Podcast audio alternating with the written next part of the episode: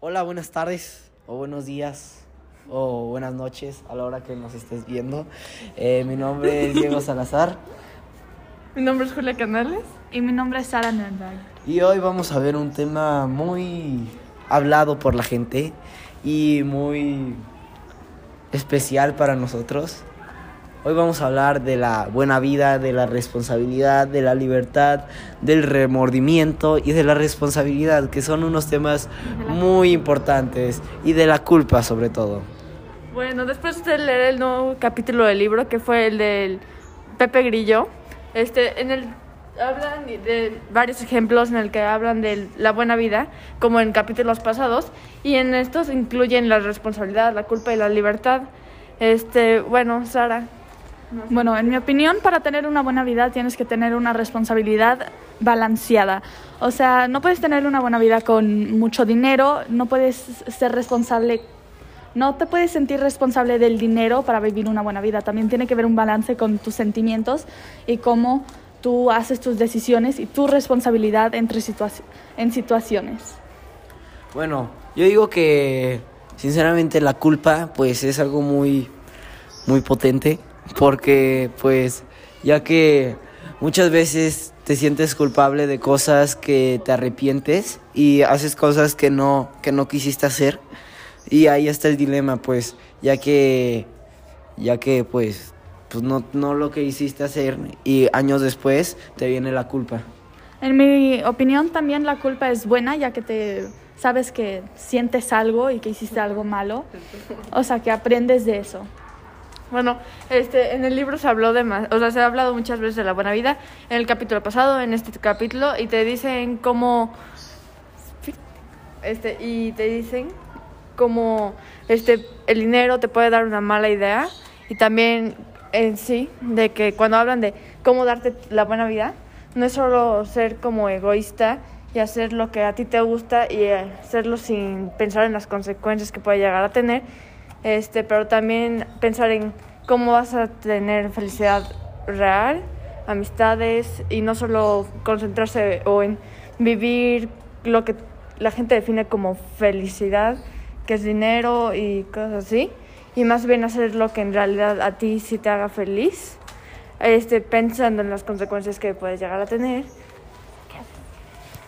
Ahora, la libertad eh, para mí significa que te da chance a ti escoger lo que tú quieres hacer con tu vida y cómo tú manejas diferentes situaciones, porque después hay vidas de varias personas, niños, chavos, adolescentes, hasta ya adultos, que sus papás manejan sus vidas y les hacen las decisiones. O sea, que libertad sería tú elegir lo que tú quieres hacer, sabiendo que tienes la responsabilidad y cómo va a salir. Bueno, pero yo creo que también, sí, o sea, en la palabra libertad, tienes que ser responsable con las decisiones que haces. Porque, o sea, tal vez piensas, ah, yo puedo hacer lo que quiera. Sí, este, yo puedo hacer lo que quiera y acabas haciendo algo que no te puede llegar a afectar en el futuro y te puede traer remordimiento. Este, bueno, el remordimiento. El remordimiento. Bueno, el remordimiento es.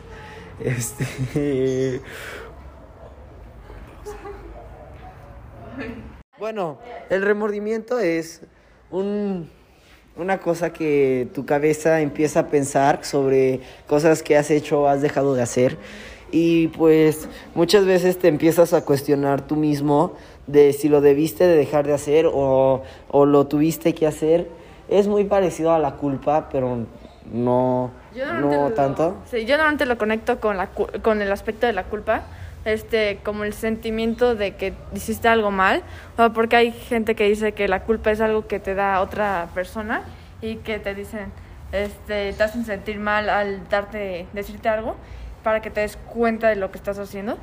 Pero yo normalmente lo considero más como algo que yo misma este, me siento culpable, o sea, piensas mucho en una situación y te empiezas a sentir culpable de Sí, como el remordimiento es reflexionar eh, en tu cabeza y tú mismo puedes reflexionar y, y pues sí, ¿qué piensas, Sara? Y pues sí, pues el remordimiento básicamente es eh, cómo tú manejas mentalmente tus situaciones y cómo eh, reflexionas de ti mismo y de tus decisiones ante la vida, ya que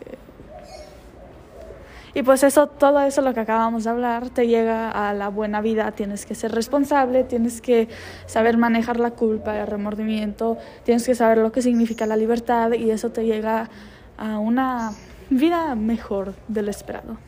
Sí, perfectamente puedes tener una buena vida.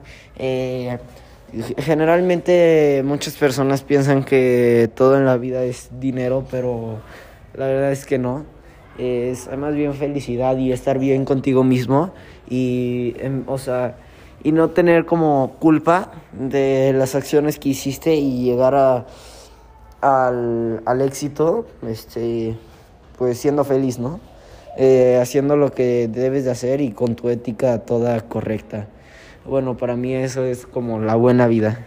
Ok, eh, también hay que hablar del ejemplo que da este capítulo, que es el del ciudadano Kane, que tan, se comentó tanto en este capítulo como en el pasado, en el que hablan de una persona que trataba a la gente como objetos y las vendía y al final se dio cuenta de que no nadie lo quería. Al igual que dan el ejemplo del rey, que es una persona que se dio este que siempre quiso ser rey y una vez que lo logró se dio cuenta de que nadie lo quería porque al eh, para lograrlo este el objetivo trató mal a la gente y... Mató a mucha gente, de hecho mató a muchos familiares suyos para llegar a ser el rey. Y como digo, eh, yo digo que tener éxito o tener una buena vida es este... No es el dinero, ni la fama, ni ser popular. Ajá, sino el, la ética con la que llegas a la felicidad o la ética donde llegas al éxito y pues sí. Bueno, al final ah, nos podemos dar cuenta de que las dos historias son bastante parecidas, porque en la de Ciudadano Kane, él vende a la gente y la trata mal para llegar a la idea que él tenía de buena vida, que era tener mucho dinero. Y en el otro este ejemplo, esta persona mata este, para llegar a ser rey, que es lo que él consideraba como buena vida. Entonces son bastante parecidos y tienen como el mismo sentido. Pero bueno, no. Ok, eh, Diego. En conclusión, ¿qué dirías que es lo que aprendiste de este capítulo? ¿Qué te pareció interesante?